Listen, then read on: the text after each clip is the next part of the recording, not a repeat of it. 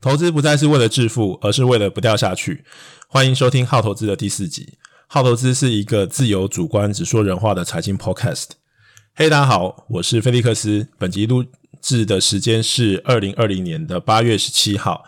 呃，终于到第四集，在第四集开始有一些呃好朋友的友情收听，那真的都是认识的人，真的是呃所的字义上的这个友情收听。那首先先谢谢你们。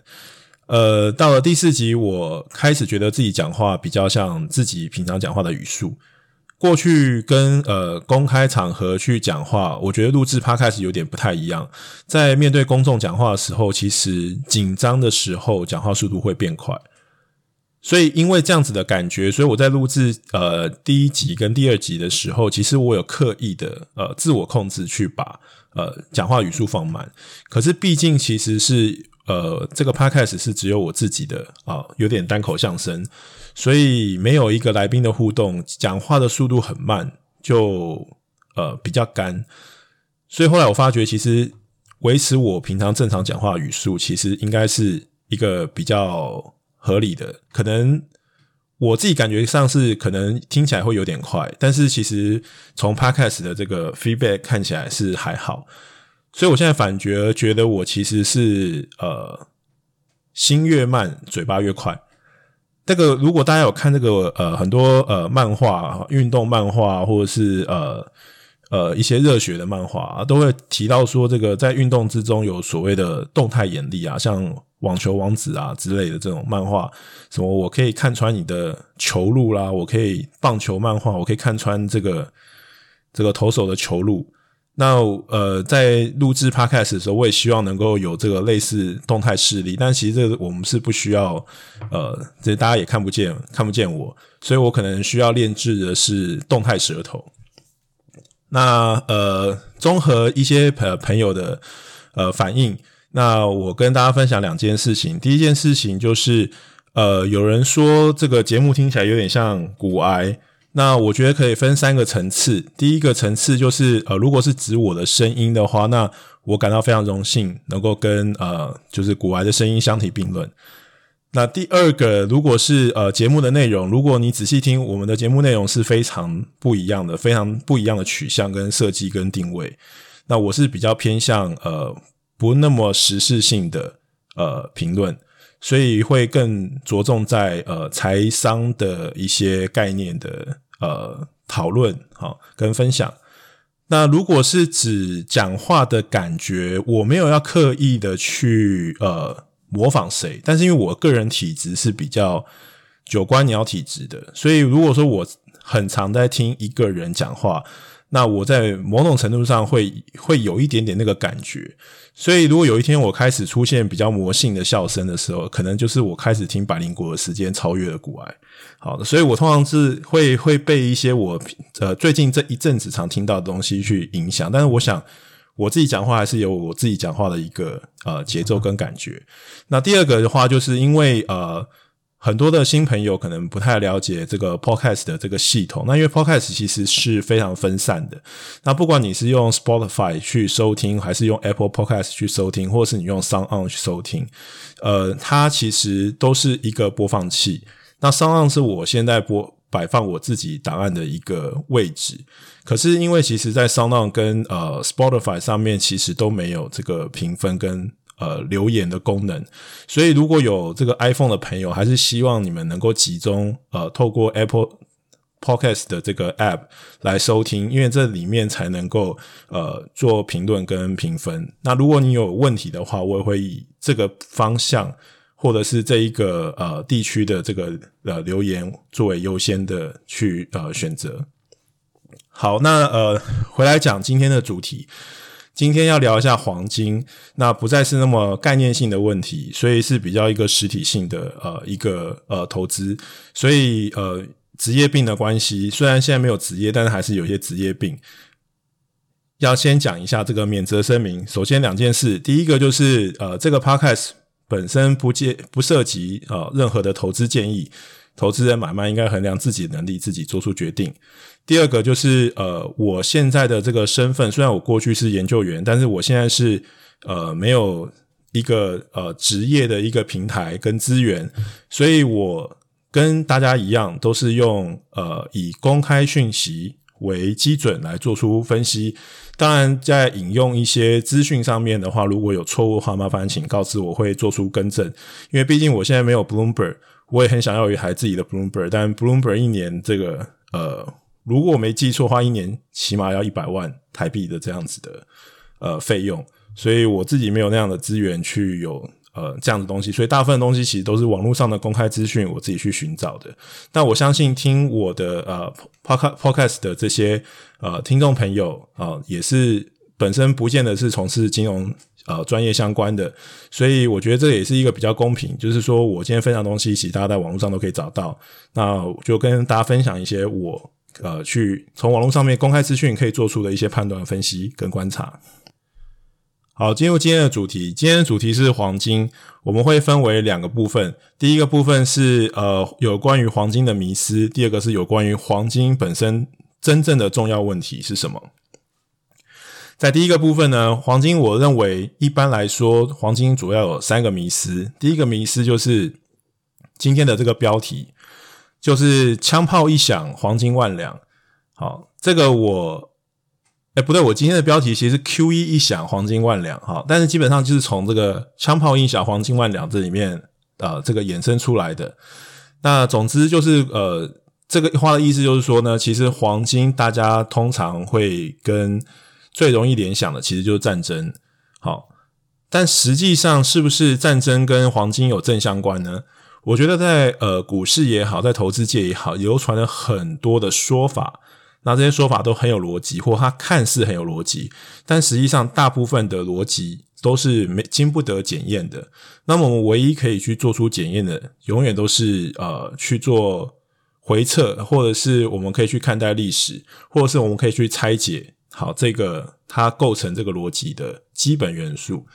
那首先呃，关于黄金跟战争之间的这个呃相关性呢，其实黄金这个呃。呃，应该说这个这个金属呢，它如果你去看它过过去一百年的呃价格图，其实黄金的走空的时间是远远多于呃走多的时间。如果从一次世界大战开始，其实呃它走了十四年的多头，然后之后走了三十五年空头，然后它走了十年的多头，又走了二十一年的空头，所以每在过去其实一直都是空头时间都是多头时间的两倍长。然后一直到了两千年开始呢，它走了十一年的多头，那这次的回档就比较短。那现在还敢不看不出来说，呃，目前是不是呃之前那个多头的这个一部分？对，但是我们讲这一个呃现象，主要是他在讲说，其实如果把这个时间跟战争的时间互相去做呃对应的话。在一次世界大战跟二次世界大战，甚至于在韩战、古巴危机，还有这个波湾战争的时候，其实黄金都基本上都是下跌的。波湾战争可能在一开始的呃战争之前，黄金是有一些反应的，但是其实呃整体看起来，其实黄金都是处于下跌的状态。那越战因为它横跨的时间非常的长。所以大概接近二十五年、二十年的时间，所以这二十年时间其实大概跟黄金空头重叠时间有十五年，所以在越战的期间其实也是呃跌多涨少。所以简单的讲，如果我们只看呃战争发生的这个时间跟黄金呃本身的价格，其实不是一个正相关的关系，反而是在战争的时候，黄金大部分都是下跌的。当然，这有一些有一些别的因素啦，但是因为很多因素，每个战争有每个战争的因素。因为有的时候是因为呃战争的时候，它有禁运黄金的这些禁令，或者是政府去征收了一些呃人民的黄金，当然它有一些呃历史背景的这个时空因素。但是呃整体来讲，如果我们只看战争跟黄金的这个呃互相的这个相关性的话，其实。战争的时候，黄金都是下跌的。可能在呃人们感觉到战争即将发生的那之前，会有一些些波动。但是整体来讲，战争跟黄金并没有正向关系。那第二个迷思是，大部分都会讲说黄金跟石油是同向的，并且是抗通膨的一个很好的工具。呃，如果只看石油的话，当然今天就不需要去特别解释，因为虽然在呃石油危机的时候，那时候是呃黄金的多头。然后在呃零八年的那个循环的时候，黄金跟石油也是同时达到高峰。但是如果从今年看起来的话，其实黄金是已经回到了这个历史的高点，但是石油还是在一个相对非常低的位置，所以这个状况其实也是不成立的。那再来是呃通膨，是不是黄金是真的一个呃抗通膨工具呢？呃，我觉得应该这样讲，就是说，只能够说，其实黄金是一个可以维持购买力的工具，但是它是不是一定能够抵抗通膨？因为如果你把时间拉得很长，黄金其实在历史上的投报率并不是非常的高。那如果你去看，呃，从一九八零年到二零一零年，其实平均每一年的通膨大概都在三个 percent 到四个 percent。然后在过去十年，可能都在一到两个 percent，所以也就是说，其实黄金只有在过去的二十年，也许具有维持购买力或者是抗通膨的这样子的状况。如果但是如果把时间拉长的话，其实即使是在通膨发生的年度，也是有黄金出现空头的时候。就是一路下跌，但是通膨还是一直上去，所以很难说它一定是呃抗通膨的一个最好的工具。但是我们可以说，它其实在某种程度上的确是它能够维持一个程度的呃购买力，因为毕竟呃大家认为黄金，大家心中认为黄金是有价值。至于黄金实实际上的价值是什么，我们后面会再聊。那最后一个呃迷失也是跟抗通膨有关，就是黄金其实是原物料的这个领先指标，但实际上在今年看起来，呃，的确贵金属在这个呃美元走弱之后，其实呃今年贵金属都有还不错的表现，包括白银啊。可是如果你去看整体的呃原物料金属的话，只有铁矿砂勉强可以在价格上面跟上黄金哦。但是，呃，如果是呃终端的，譬如说呃钢铁的报价，或者是铝价、镍价、铜价，其实都是跟不上黄金上涨的速度。所以，其实呃金属的呃这个走向是不是一定都跟贵金属同向？这个也也不一定。在某些时间，它是具有正相关性的。那它是不是一定抗通膨？这都我觉得这个都很多值得讨论的地方，但是我觉得，如果我们把时间拉长会来看的话，其实有呃很多过去大家认为的这个迷思，其实它在呃今天，尤其是这个二零二零年的现在，看起来很多事情并不成立。在分享有关于黄金的迷思之后呢，我相信大家心中更关注的应该是黄金究竟是什么？那么我们应该怎么样去看待黄金？怎么样去投资黄黄金？呃，在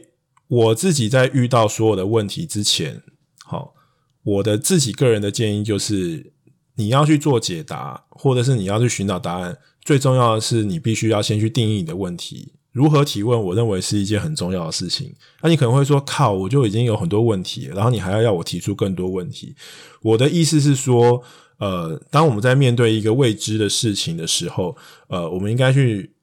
真正的去浓缩跟定义我们的问题。然后在这一个呃寻找解答的这一个过程之中，我们可以做一个非常呃思考的升级。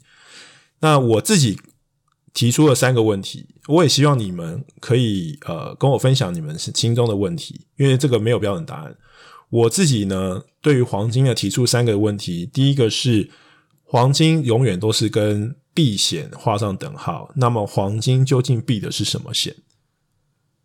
第二个问题是，黄金是不是应该要纳入资产配置之中？第三个，我们应该如何看待黄金跟买卖黄金？好，那首先针对第一个问题，第一个问题是，呃，黄金永远都是跟避险画上等号，那么黄金究竟在避什么险？那大部分人会说，黄金其实就是避战争的险。刚刚前面有提到。黄金其实，在战争时期，大部分都是下跌的，所以它跟战争本身并没有正相关性。也许因为在战争发生之前，对于战争的预期，它会有短时间的波动。呃，我们在前一集也提到说，永远这个价格，它其实反映的比基本面更重要是基本面的预期。甚至是基本面预期的转折。所以在战争发生之前，可能黄金就会先上涨，但实际上战争发生之后，在战争的整个期间，其实黄金大部分在历史过一百年之中，大部分都是处于空头的状态。那第二个就是说，其实你在战争的时候携带黄金，当然它是一种类货币的概念，所以它的确是具有呃一个程度的购买力，因为在战争时候纸钞可能会变成废纸。但是其实历史上有更多的例子，就是黄金其实在战时的时候会被政府拿去征收，包括呃德国在二战时候征收犹太人的这个手上的黄金，然后对日抗战之后的这个国民政府，它也有发行这个金圆券来取代原来泛滥的法币，大家其实就是变相的去呃，就是透过这个呃金圆券的发行，然后去呃征收那个民众所持有的这个黄金。所以其实，呃，黄金本来它就在战争的时候，它也是有被政府征收的一种呃风险。即使不是是在战争的状态，其实在呃十九世纪末期，美国政府为了要回收黄金，同样发行的这个金币券，呃，Gold Certificates，那它也是政府的理由是为了因为这个民众出门要携带黄金或金币没有纸钞方便。那在七八年的时候，他也发行了这个银币券 （Silver Certificate）。所以在早期的时候，美钞上面是有印这个 Gold Certificate 跟呃 Silver Certificate。那它的这个意思就是说，因为它这个等于是表彰你这一个呃一块钱的美元，其实相当于是呃多少的黄金或多少的这个银。那这样子的发行，其实它也是一种呃针对贵金属的一种呃征财富的征收。那一直到后来才统一的用这个美国发行的这个联邦储备券，这个 Federal Reserve Note，就是我们现在所看到的这个呃美钞的这个这个形式去做一个统一的发行。那在呃一九三三年跟一九六八年开始停用了这个金币券跟银币券。所以我我。认为其实呃，黄金在战期的时候，并从价格上、从安全性来讲，它并不一定真正具有呃真正这个完全的避险功能。那很多的人会提到说，其实黄金避险是避股市的险，但其实股市在多头的时候，黄金并不一定是多头的。很多人会去说，呃，黄金跟股市之间的这一个避险关系，主要是因为黄金。大家会去呃做量化的人会去看呃一些呃正相关或负相关性。那黄金作为一个呃金融工具，它跟股市的波动的呃相关性其实是趋近于零，并不是负相关，所以它并不是一个避险功能，只是因为它本身在跟股市波动的这个呃相关性是接近零相关，所以很多人会把它放进去这个资产配置，认为这个可以呃。平衡掉这个波动，但实际上黄金的波动也非常的大。那黄金其实放进去这个资产去做配置的时候，虽然它跟股市的相关性是零，但是不代表它就可以减低整体的这个投资组合的波动。那我自己个人的看法是，黄金其实真正避的险其实是美元的险。当然，这也是有一点废话，因为黄金毕竟它是用这个美元去做计价，就跟石油一样，所以它跟美元是一个相对的概念。只是黄金它更纯粹，譬如说，呃，各国汇汇率其实它是一个相对的概念，也就是说，美元它印的钞票，美就是美国政府印的钞票之后，美元的这个价值就下跌了。可是，如果其他的国家为了要维持相同的汇率，就是他们跟美国用一样的速度去印钞票的时候，它就可以维持这个汇率。也就是说，别的国家它可以透过它自己的货币供给去呃减缓这个汇率的改变，或者是维持这个汇率的这个稳定。但是黄金因为本身毕竟它的供给是有限的。所以黄金其实它的波动基本上就是反映美元的强跟弱。那毕竟因为它是美元计价，所以美元弱，那当然黄金就贵；那美元强，黄金就便宜。它是个相对的概念。那因为黄金本身它并没有呃太多的供给，所以它的这个价格其实应该就是忠实反映美元的强弱。如果我们看到后面的更多的资料，尤其是在量化宽松之后，应该就可以更明显看到黄金其实呃的波动更直接，其实跟美元的这个呃货币供给有一个很大的关系。所以呃我自己个人认为，黄金的确是具有一个程度的避险功能，那它可以维持一个程度的购买力，但是它最重要，它避的是美元的险，而不是股市的险。这是第一个问题。第二个问题是，黄金是不是应该纳入资产配置？我觉得在回答这个问题之前，我们应该先讨论一下究竟什么是资产。这个资产呢，狭义的来说，哦，就定义来说，就是能够为个人跟呃企业带来利益的东西，或者是应该讲是收益的东西。那在会计上面的话，它可以有呃，也许有更广泛啊，但它主要的定义都是来自于不管是有形还是无形的，只要是能够呃。企业能够拥有的资源，这个资源呢，能够产生呃这个收益，它就是资产。那广义来说的话，就是它能够产生价值，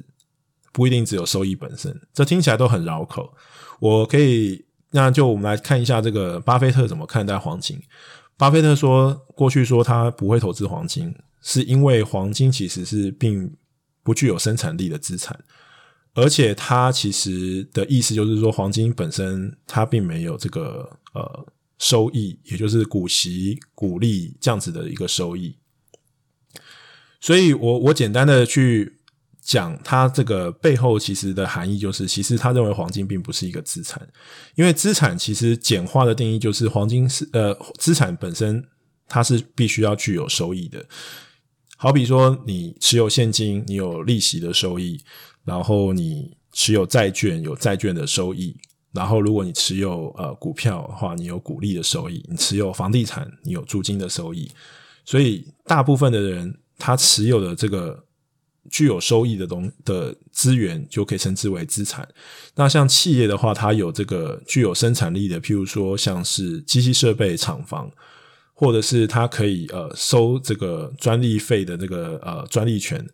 这些东西都可以称之为资产，可是黄金本身并不具有这种收益的功能，也就是它不会孳息，它也没有一个固定的这个现金流，所以黄金本身它能够呃让投资人受益的只有它的资本利得。那在这样的状况之下呢，从狭义的角度来讲，我个人认为它不能算是一个资产，它只能算是一个货币的替代品。那既然不能算是资产，其实也就不所谓没有所谓的资产配置的问题，所以这是我针对第二个这个问题的答案。那当然就是说，难道这样子我就不应该去买卖黄金吗？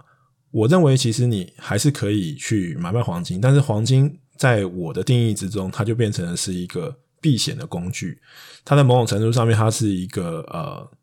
货币也许甚更精准一点，应该是美元的一个替代商品，所以它本身可以维持一个程度的购买力，它本身具有呃规避美元下跌风险的一个工具。但是实际上来说，就这个资产配置的角度来讲，我认为它不应该列入去做资产配置，因为还记得第一集的内容，我认为在这个投资的圈子里面，能够真正在长时间里面赚得报酬的方法只有两种。一种就是主动投资，基于选股而得到的超额利率；第二个是基于资产配置而得到市场的平均收益。所以也就是说，资产配置呢，所谓的被动投资，它的意涵主要是取得市场的平均收益。可是黄金本身它并没有所谓的平均收益，它也没有所谓的平均资本利得。长时间来看，你可以用呃，就是数学的方式去算一个。平均报酬率，但实际上它本身是并不会自动产生收益的。那以上是我针对第二个问题的答案，就是我认为黄金不应该纳入资产配置，它也不是资产的一种，但是不代表你不能去做黄金的交易。但是你在呃想法上面，可能要更清楚的认知到黄金跟资产的落差在哪里。当然这是我看法啦，对，你不同意也无所谓，对。那第三个呢，是我们应该如何看待跟呃买卖黄金？那刚刚讲了，就是说黄金本身因为它不具有收益，我觉得它可以算是一种交易的工具。那黄金究竟是什么？如果它并不是一个资产，我自己认为呢，黄金其实就是一种信仰。那这个信仰呢，它是一个相对的。很多人当他对于美元具有信心的时候，那黄金的这个信仰就会变弱。但是其实。反过来说，如果当大家对于美元的这个信心变弱的时候，黄金就会变强。那巴菲特也有他的看法，巴菲特是说黄金是一种做多恐惧的方法。那如果说你要靠透过黄金交易赚到钱，你就是要期待一两年之后人们比现在更恐惧。所以，巴菲特讲法跟我的看法也是有点类似。好，那我不敢说他他我跟我对他完全没有任何影响力啊。就是当然就是说他是从另外一种角度在讲，他认为黄金是做多恐惧一种方法。那我自己个人，黄金是一种信仰。那那你的信仰动摇的时候，是因为有别的跟它相对的这个东西互相在拉扯。所以当大家对于这个美元的信仰变强的时候，黄金就变弱；大家对于黄金的信仰变强的时候呢，诶，我。黄金的信仰变强的时候呢，美元就会变弱。那美元变强的时候，大家对于黄金的这个信仰的这个这个力道就会就就会相对的变弱。这很像很像绕口令。好，反正大家知道我的意思是什么。那如果呃黄金是一种信仰，那我们应该要如何买卖黄金？我当然没办法直接给你投资建议啦，但是。遇到呃问题的时候，呃，永远做的能够做的第一件事情就是去回顾历史，看一下历史上究竟发生了什么。那在上一个黄金的这个多头，就是从两千年开始的这个黄金多头，其实它背后的这个发生的因素，还是跟着这个美元的供给不断增加在走，一直到了零八年，它做了一个小小幅度的修正。那其实我们看到这个 COVID-19 在发生的刚开始，股市在修正的时候，其实黄金也是下跌的啊。这说明了什么？这说明的是黄金其实跟在系统性发生的时候，它其实也是会下跌的。就是基本上系统性风险的时候，没有什么资产是能够呃很安全的。所以在系统性是系统性风险发生的时候呢，所有金融资产都是下跌。但这个下跌并没有很久，因为整体的美，因为我讲的这个黄金币的跟它的真正的相对并不是美国，是美元。那美元的这个供给是不断的增加，那这个下跌并没有发生的时间非常的呃长，很快的在这个零九年，因为三月份联准会就推出了第一轮的量化宽松，就是我们呃常讲的这个 QE。啊，这个 QE 其实就是呃，透过一个呃购债的方式呢，把这个钱释出到市市场，给企业、给银行。呃，如果讲白话一点，如果这还是觉得这太太复杂了，它简单的讲就是它一种变相印钞票的方式。在零九年的三月份做了第一轮的 QE，然后呢，一零年的一十一月又在加码，又在做第二轮的 QE，到了一一年的九月。这个时间点就很重要了，他并没有加码，他做了一个呃短暂的休息。相对于他持续的呃买入公债，他在这里他做的是卖出短期公债，但是但是买入相同的长期公债。也就是说，其实他在这里呃他做的事情并没有真正的释出啊、资金到金融市场，他只是做了一个结构性的改变。那他们称之为这个叫做扭转操作，英文是 Operation Twist。那在这个时候发生的时候，这个一一年的九月，就是我刚刚最早提到，金价在上一波呃循环的时候，多头循环的时候的第一个高点，就是在一一年的八月，所以这个高点其实领先这个这个呃扭转操作，就是 Operation Twist，大概是一个月时间。那这当然有几个可能性。那我们永远都是看图说故事，因为其实我也不记得那时候真正发生的事情是什么样。但从图形来看，那可以猜想的就是说，第一个，事先有些人知道这个 QE 要做一个呃休息，好，不是结束，只是短暂的一个休息。所以呃，八月份就提前一个月，有人知道，有人就先卖了，或者是有些人获利了结之后，想说等到这个联准会的。呃，公告出来之后再决定要不要买回来。那因为联准会公告之后，大家认为这个美元供给可能短暂增加的这个速率会减缓的，所以就也没有不急的买回来，所以就进入了一个整理。那到了这个一二年的九月份，好，联准会又做的这个新一轮第三轮的这个 QE，那跟前两轮的不同是，它这个并没有呃，就是。明确的截止日，那是一二年九月是刚刚前面讲的，就是说在这个金价上涨的过程之中的第二个价格的高点。那在这个时候，就是同时候它发生的这个呃高点。那在四个月之后，也就是隔一年好的一月，虽然这个 QE 有再去做个加码，但是他很明确的提到了说，呃，他的退场机制是什么？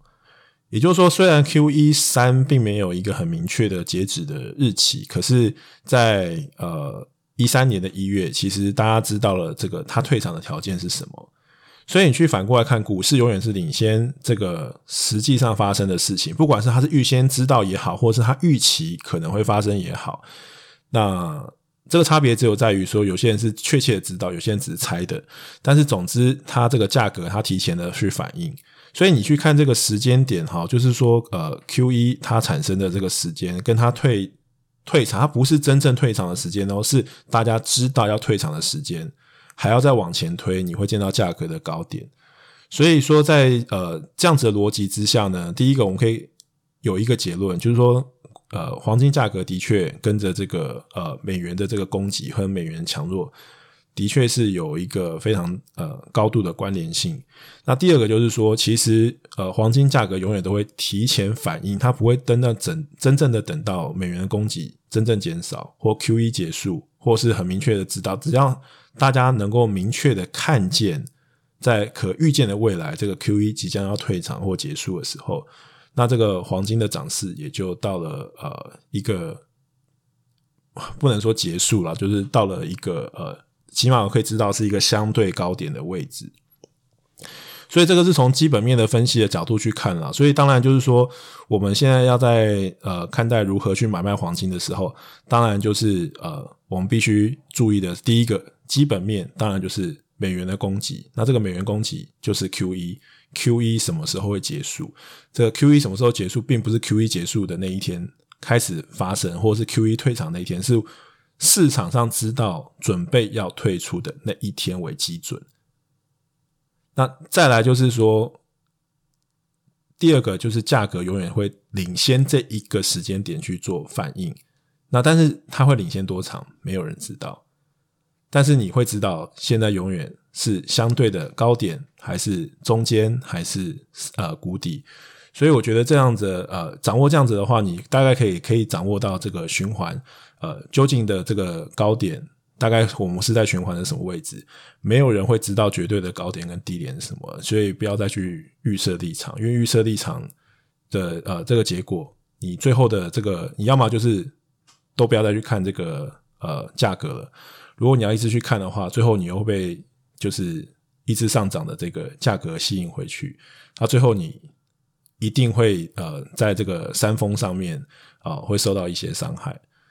那总之呢，就是回顾一下今天讲的东西。今天讲的三个呃，关于黄金的三个迷思，呃，第一个是呃，战争其实实际上没有太大关系。油价其实黄金跟油价也不是很明显的一定的是同向的关系。第三个是黄金是不是一定是一个呃原物料领先指标，是一个抗通膨的指标，很难说。好，那三个问题，黄金避险是避的是美元的险，不是美股的险。第二个，我认为黄金不是啊、就是一项资产，它是一个呃避险的工具，就像期货一样，它是一个避险的工具。所以我认为它不应该纳入资产配置，但不代表你不能去交易黄金。那最后呢，如何买卖黄金，就是要看联总会跟 QE 的方向。所以这是今天想要跟大家分享有关于黄金你所需要知道的呃内容。那希望对大家有帮助。如果你喜欢我的内容，我不知不觉已经录超过半小时了，越录越长。好，如果你今天你喜欢我的内容，那希望你能够呃订阅、分享，然后给我五星好评。那今天就这样子，下次见，拜拜。